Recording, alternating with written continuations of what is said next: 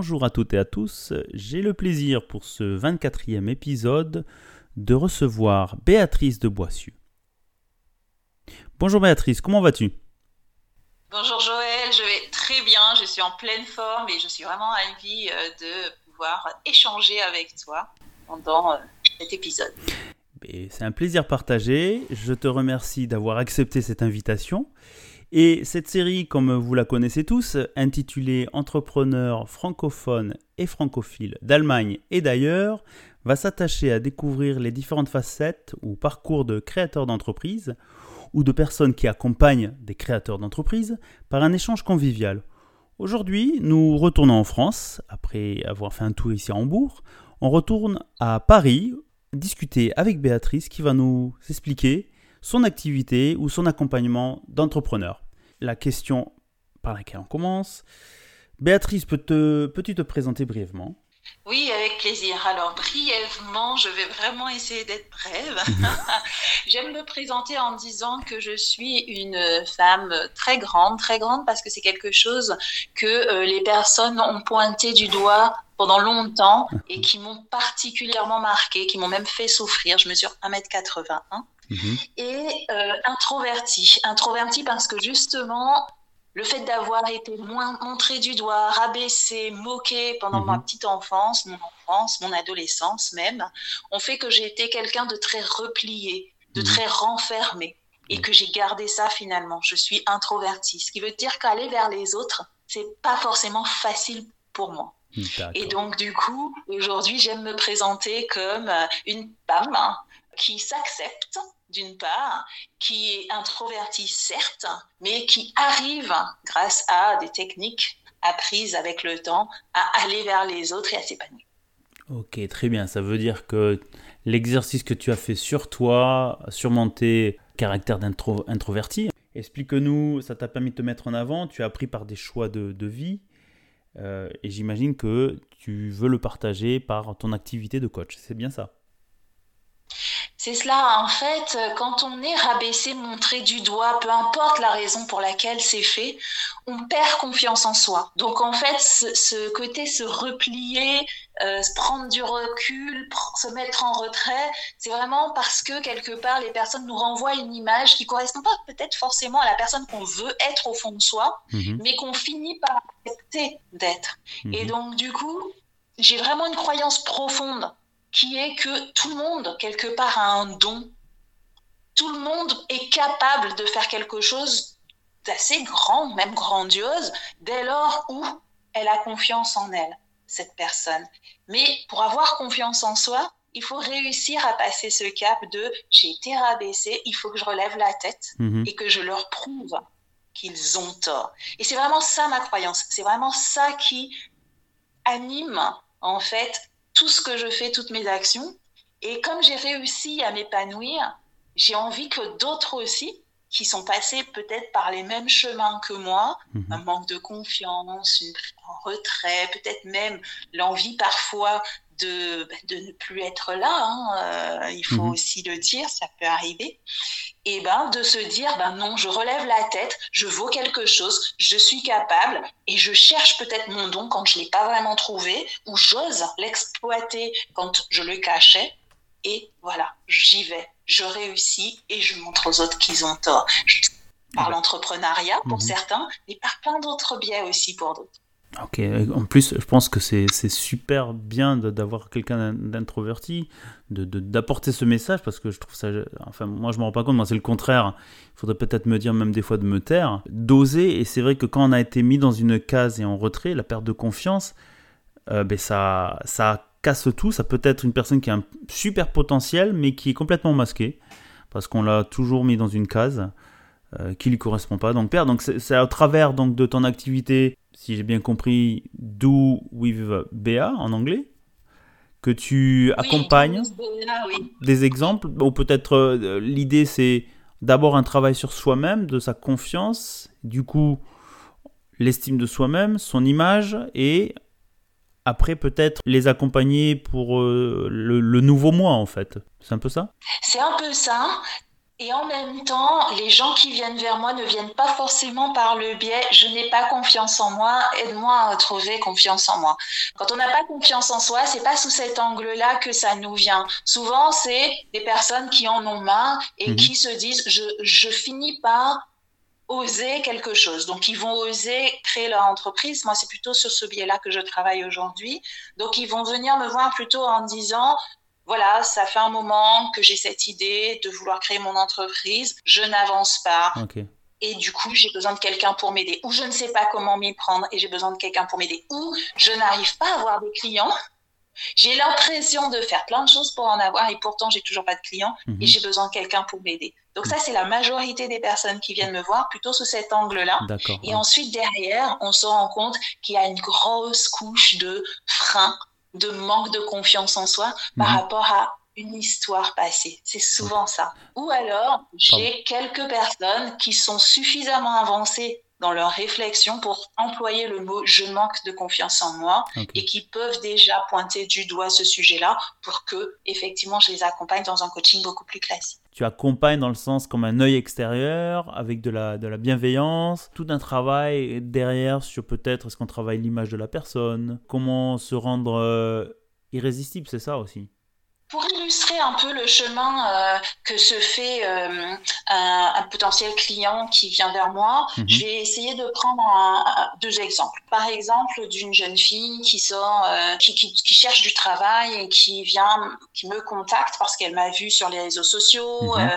elle a apprécié les messages ou les conseils que je donne mhm. et elle me dit en pleurs, je dois chercher du travail parce que j'ai l'âge où il faut chercher du travail, il faut que j'ai un salaire, etc.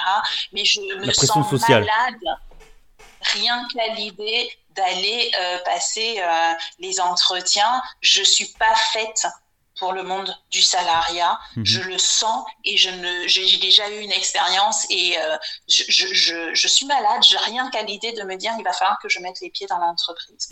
Et donc du coup, on va travailler euh, sur cet aspect-là et ce qui va ressortir, mais par la personne elle-même, hein. d'elle-même, elle va se dire, moi, je serais plus à l'aise à faire ceci, cela, des choses qui sont alignées à ses valeurs, des choses qui sont mhm. alignées avec peut-être un message qu'elle a envie de véhiculer, véhiculer une expertise qu'elle a déjà acquise et qu'elle aimerait plutôt faire sous l'angle de l'entrepreneuriat. Et c'est comme ça qu'on arrive ensuite à mettre en place bah, comment est-ce que un entrepreneur qui se lance commence à avoir des clients? Quelles mhm. sont les actions qu'il met en œuvre pour se mettre en avant mhm. pour créer son image, pour créer son offre et pour avoir un système de vente qui lui permette ensuite d'avoir une activité? c'est aussi ça le sujet euh, de l'entrepreneuriat, mhm. de l'entrepreneur, pour être plus précise. C'est que il y en a un autre, par exemple, qui m'avait dit moi, je veux être entrepreneur parce que je veux me sentir libre de me mettre la pression tout seul. si je me mets la pression aujourd'hui, je sais pourquoi mhm. euh, et, et, et, je sais quel résultat je veux obtenir derrière, plutôt que d'être uniquement dépendant de la pression que quelqu'un d'autre me mettra. Mhm. Donc il y avait aussi cette notion, il y a aussi cette notion de liberté. Mhm. Je trouve pas mal ces deux exemples. Ça me fait venir à une autre question peut-être un peu plus éloignée. Euh, ça veut dire que tu les accompagnes dans les premiers pas ou combien de temps, par exemple sur l'exemple de, la jeune fille, euh, de découvrir ce qu'elle veut faire en tant qu'entrepreneur, puisque en fait être son propre patron, elle se voit pas problème de rencontrer des gens pour faire un entretien, elle a une entreprise, être salarié, ça, ne lui correspond pas. Tu accompagnes ces gens-là sur combien de temps? Ça peut être six mois, ça peut être sur trois ans ou ponctuellement. Comment comment ça fonctionne? Comment tu fonctionnes Alors souvent c'est de sur trois mois, six mois, un an, ça mhm. dépend. Euh, en fait, moi j'identifie quatre étapes, mhm. quatre stades de développement quand on est entrepreneur. Soit on est prêt à se lancer, en fait, on est dans une étape là où on se questionne. Qu'est-ce qu'il faut que je fasse? Comment est-ce qu'il faut que je m'y prenne? On mhm. n'a pas vraiment de repères. Et donc là, c'est là où on a besoin que quelqu'un nous aide à mettre les premiers jalons, les premières euh, étapes de vraiment euh, marketing déjà, mhm. d'avoir des clients, hein, parce que sans clients, on peut pas exister. Soit on est prêt à être payé. C'est vraiment l'étape où finalement, on a mis en place son offre, on a quelque chose d'attractif mhm. un, catalogue, par exemple, etc. On a défini des prix et donc on est prêt à être payé. Et donc, comment est-ce qu'on fait? C'est comment est-ce que j'annonce mon prix, comment est-ce que je fais en sorte que le prix soit accepté par le client, comment je fais pour ne pas me brader finalement et que j'arrive à avoir un revenu qui me permette d'être payé à la hauteur de ce que je délivre? Mhm. Soit on est prêt à élargir son impact, ça veut dire qu'on commence à avoir des clients, mais on veut en avoir un peu plus pour continuer justement à dynamiser un peu plus son entreprise et donc son chiffre d'affaires. Et soit on est prêt à faire la différence, ça veut dire que vraiment là ça commence à tourner, etc. Et on arrive à avoir un système qui tourne tellement bien finalement qu'on est prêt à élargir euh, sa palette de compétences, qu'on est prêt à, euh, aller peut-être faire une offre complémentaire, en fait, ce qu'on appelle en fait euh, passer le next step de mhm. son entreprise pour pouvoir gagner un peu plus et devenir de plus en plus autonome. Voilà, donc ce sont les quatre étapes que j'identifie. Et donc, en fonction de ces quatre étapes, je reçois en fait les personnes qui cherchent à se lancer et j'ai un questionnaire qui leur permette de se situer. Parce que des fois, on peut considérer qu'on est prêt à être payé, mais on n'a pas mis en place les fondations. Et donc, on s'en rend compte ensemble et on fait le travail de mettre en place les fondations pour que en fait, la structure soit solide. Alors, attends, j'aimerais bien un peu, juste pour, pour faire un petit wrap-up, euh, les quatre étapes, donc, et tu me corriges hein, si j'ai pas suivi. Donc la première, c'est si on est déjà prêt, démarrer, donc sur, on attaque sur la partie marketing, se positionner. La deuxième, c'est l'offre. Est-ce qu'on a un catalogue avec des prix? Le deuxième, c'est prêt à être payé. Quel niveau on, va est rémunéré pour ce qu'on livre comme, euh, service. Et le dernier, c'est euh, prêt à, être, à faire la différence, c'est-à-dire on est déjà au niveau où on veut passer au, next level, c'est-à-dire euh, s'agrandir ou augmenter son offre, élargir son offre. C'est bien ça, les quatre étapes. Tu étais presque, ah, mais j'en ai raté un. en fait, on est prêt à se lancer, ça veut dire se faire connaître. D'accord? Parce qu'au mhm. départ, on n'est pas connu pour ce, on n'est pas connu, ou si on est connu, on n'est peut-être pas connu pour ce Sur ce sujet, d'accord. C'est mhm. vraiment se faire connaître. C'est là où on sera sur créer son image et une image de marque alignée à ses valeurs. Mhm prêt à payer, c'est la deuxième étape. Ah, la deuxième étape, euh, c'est là où on, fait en sorte d'avoir une offre irrésistible. Alors, le catalogue, c'est une chose, les prix, c'est une c'est autre chose. Ah, et au-dessus de cela, il y a la couche, comment est-ce que je rends cela attirant? Mhm. Et si je dis, euh, j'ai un cahier qui coûte 10 euros. Oui. Quel est... Pourquoi j'achèterais ce cahier? On va venir ouais. cahier plutôt que celui euh, d'à côté. C'est pareil. J'ai. Euh, où est-ce que tu fais la différence? Voilà. Et donc, c'est comment est-ce que tu parles de ton produit, comment tu parles de ton service, comment tu rends ça visible pour qu'il soit suffisamment attirant pour que ce soit les personnes qui vont qui soient intéressées en fait, hein, que j'appelle les bonnes personnes qui viennent à toi, prêts à peut-être ouvrir leur porte-monnaie. La troisième étape, c'est élargir son impact. Ça veut dire, on a des clients, on sait faire.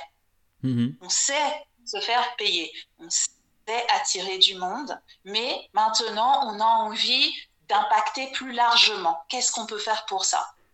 Bah, Peut-être qu'il faut changer certaines de nos habitudes, peut-être qu'il faut qu'on ose encore un peu plus aller au contact. L'exemple plus concret encore, c'est euh, potentiellement ce, comment est-ce que je décroche des interviews, comment est-ce que je vais, j'ose aller faire peut-être des conférences, comment je vais encore plus m'exposer. Ah ok, donc élargir plutôt sa, sa, surface d'exposition. Ok, donc troisième. Mhm. Élargir son impact, c'est ce que j'appelle élargir son impact. Mhm, Offrir encore plus la possibilité aux gens de nous connaître. Ça mhm. peut être euh, aller dans des salons, ça peut être faire des conférences, ça peut être voilà, comment est-ce que je peux me faire connaître encore plus puisque je pratique déjà aujourd'hui. Venir parler à Monsieur Joe, par exemple, pour nous apprendre cette approche-là, par exemple. Mais c'est vraiment ce côté, euh, on, est rassuré parce que quand on se lance, euh, l'obsession de celui qui démarre, c'est est-ce que mon produit va trouver un acheteur Donc il faut le premier client. Donc quand les clients sont là, on commence à être rassuré et on peut du coup s'autoriser à aller un peu plus parler de, notre, de, ce qu'on fait en fait. Donc moi, je commence à en parler bien avant, euh, ça fait un moment maintenant, j'ai été interviewée voilà, c'est comme quand des magazines euh, sont prêts à venir vous interviewer, vous sollicitent d'eux-mêmes pour vous dire euh, j'ai vu que vous parliez de tel sujet, uh-huh. ça nous intéresse. Seriez d'accord avec une interview C'est comme ça que j'ai eu l'opportunité d'être sollicité par le Parisien, ah, par exemple, par Amina, un, magazine euh, féminin. j'ai eu Cocotte Magazine qui m'a sollicité aussi pour pouvoir parler de moi en tant que femme et de parcours de femme, euh, justement, puisque en tant que femme introvertie, en tant mhm. que femme ayant euh, été rabaissée, comment est-ce qu'on fait à un moment donné pour réussir à se relever, être mhm. résiliente et euh, se sentir forte, en fait, dans sa vie de femme, mais aussi dans sa vie professionnelle. Donc, c'est toute cette image finalement qu'on aura réussi à montrer qui donnera envie à certaines personnes de nous solliciter et de faire en sorte qu'on élargit notre impact, justement. Ok, donc là, et, la dernière et la dernière point. Faire la, la dernière étape, c'est faire la différence. Et faire la différence, c'est vraiment, ben, j'ai une offre phare et je peux maintenant faire des offres satellites autour pour pouvoir ben, avoir euh, des produits complémentaires euh, à offrir et puis donc du coup forcément euh, permettre à mon chiffre d'affaires d'augmenter et faire la différence. Certains arrivent à le faire notamment lorsque quand on arrive vraiment à dire je pense à cette personne-là mhm. et donc du coup, je sais quelle est son expertise et je suis capable de la conseiller à plein d'autres personnes. Faire la différence, c'est principalement ça. Mhm. C'est quand on a des partenariats qui se mettent en place. Tu es dans la tête des gens et euh, il y a une problématique. Ils ne vont pas aller chercher, ils savent déjà vers qui ils vont aller. En fait, c'est ça que tu veux dire. C'est ça. J'apprécie énormément euh, l'approche que tu indiques et ça me faisait pendant que tu expliquais les quatre points, me corriger, merci. Je me dis, ça fait pas mal de temps que tu fais déjà cet accompagnement. Combien de temps que tu, que tu accompagnes des, entrepreneurs? Alors moi, j'accompagne en tant que coach depuis l'année 2013. Ah oui. Et les entrepreneurs vraiment me spécialiser dans le digital marketing et le storytelling, qui sont vraiment euh, mes forces et mes deux compétences majeures, mhm. en plus d'être coach, je le fais depuis 2000. 17. Ok, donc c'est, on peut dire que c'est ce que tu as, tu as élargi euh, ton, offre, c'est ça? Exactement. Et puis euh, surtout, j'ai, j'ai, euh, j'ai, réussi à libérer du temps pour vraiment me, me, focaliser sur quelle est ma force mm-hmm. et qu'est-ce que, quelle est mon expertise, quelle est l'expertise vraiment que je veux avoir. Mm-hmm qui va me permettre en fait de, de faire un job qui est aligné à mes valeurs.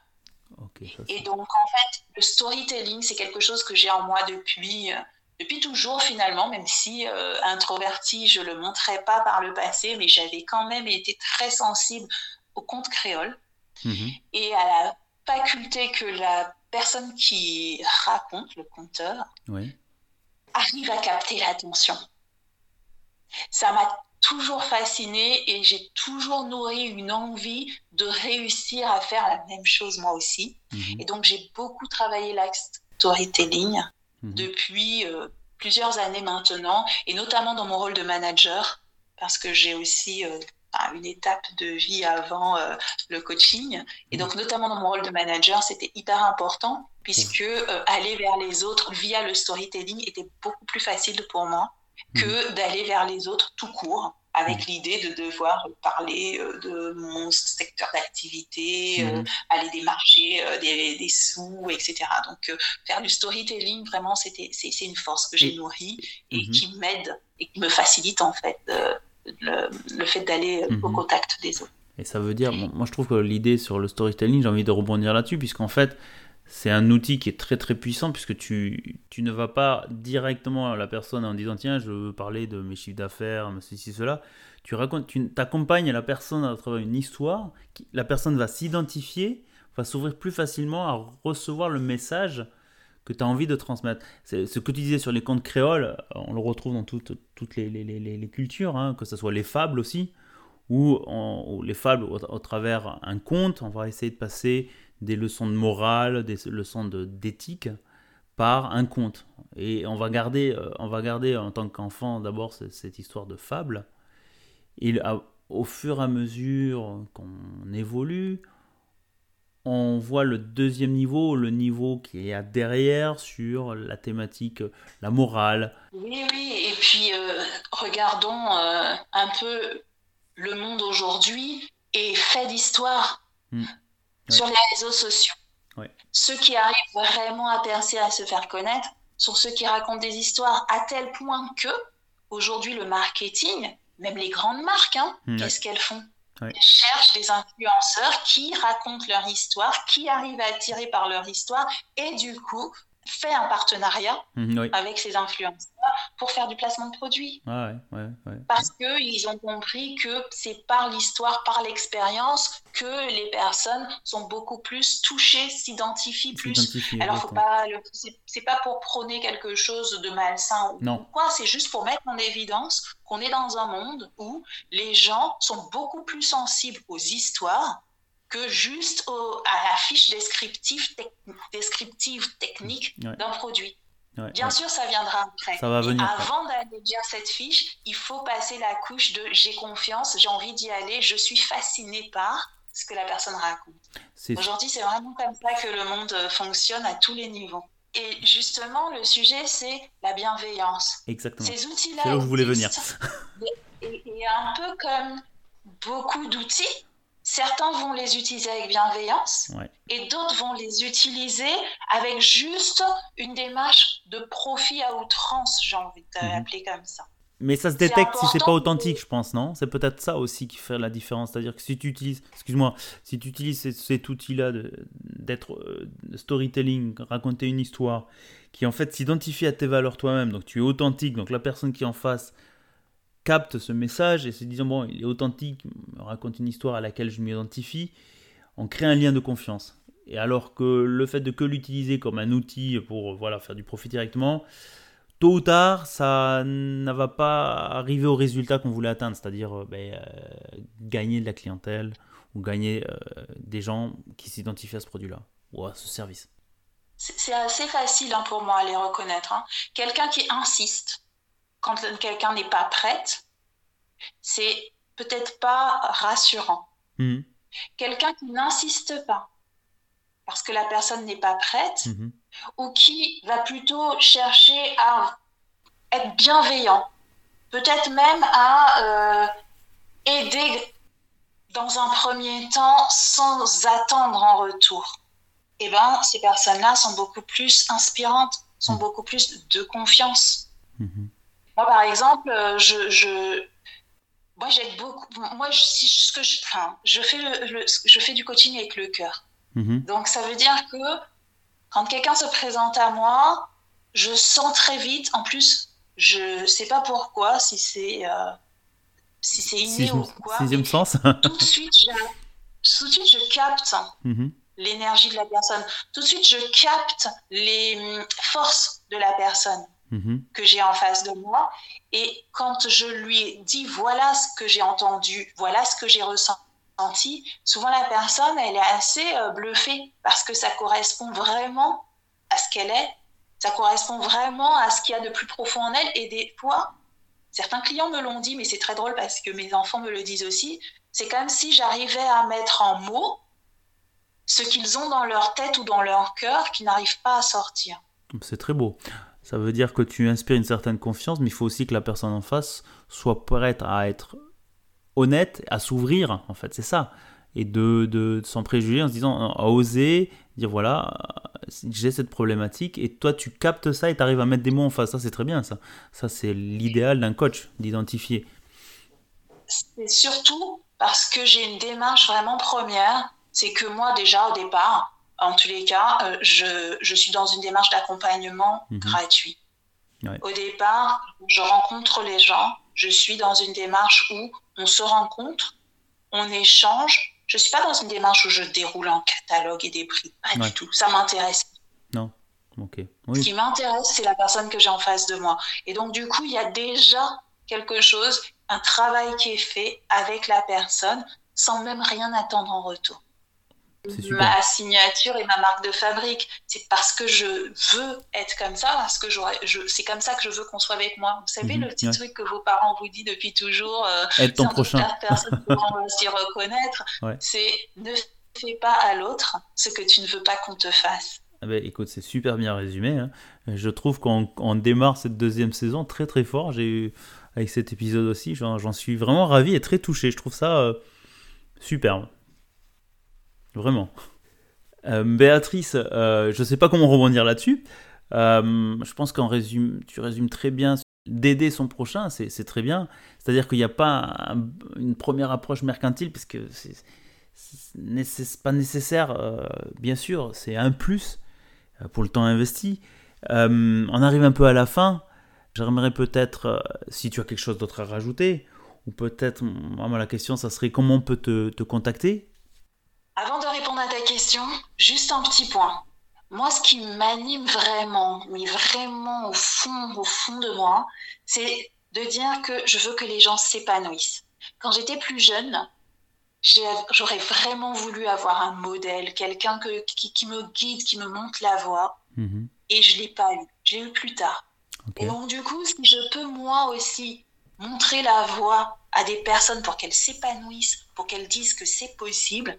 Vraiment, c'est ça ma démarche. Et quand j'apparais sur les réseaux sociaux, c'est ça que je veux véhiculer. Quand je parle aux gens, c'est ça que je veux véhiculer. Et indépendamment même d'une question de produit ou de service, c'est mhm. ça que je veux offrir comme opportunité aux gens. Et le coaching, je trouve que c'est vraiment un outil hyper puissant pour débloquer des freins, pour permettre d'accélérer les croissances, pour permettre à des gens des fois de découvrir des choses super belles en eux qu'ils mhm. n'oseraient pas ou qu'ils n'avaient pas vu ou qu'ils n'oseraient pas exploiter.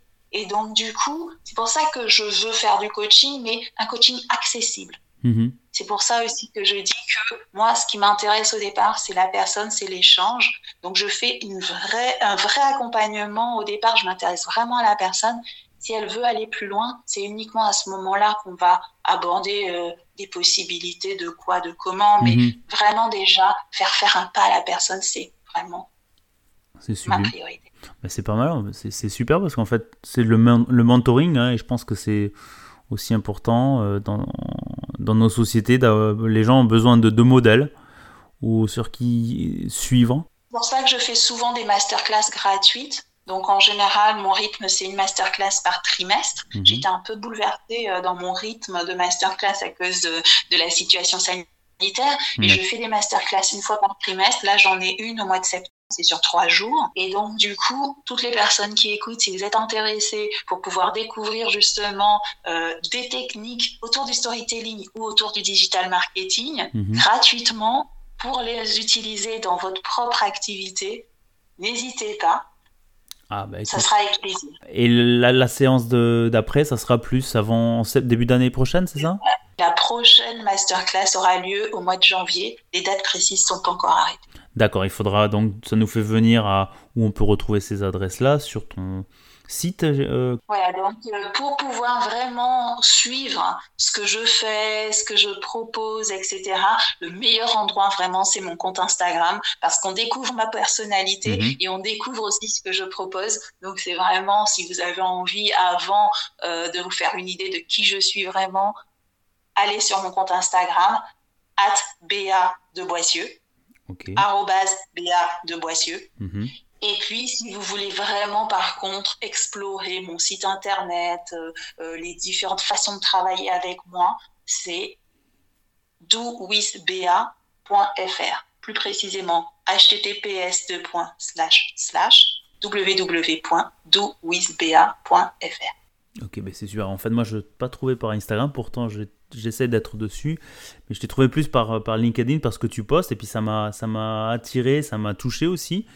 Et je me suis dit, tiens, c'est intéressant parce que c'est, authentique. Tu l'appliques à toi-même, tout ce que tu nous as expliqué euh, sur cet épisode.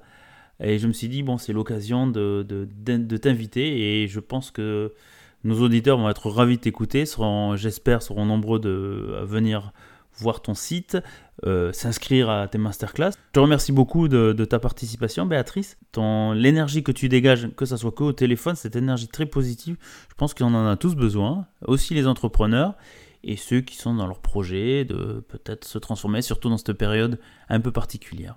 Merci à toi. Je te remercie vraiment, Joël, pour cette opportunité euh, d'intervention euh, au niveau de ton podcast. Et à tous ceux qui écoutent ce podcast, vraiment, pour finir, le mot de la fin, c'est tenez bon, continuez, avancez, croyez en vos rêves, ne baissez pas les bras. Merci beaucoup, ben, ben je crois que tout est dit. merci beaucoup, à bientôt alors, ciao. Ciao, merci, à bientôt. À bientôt.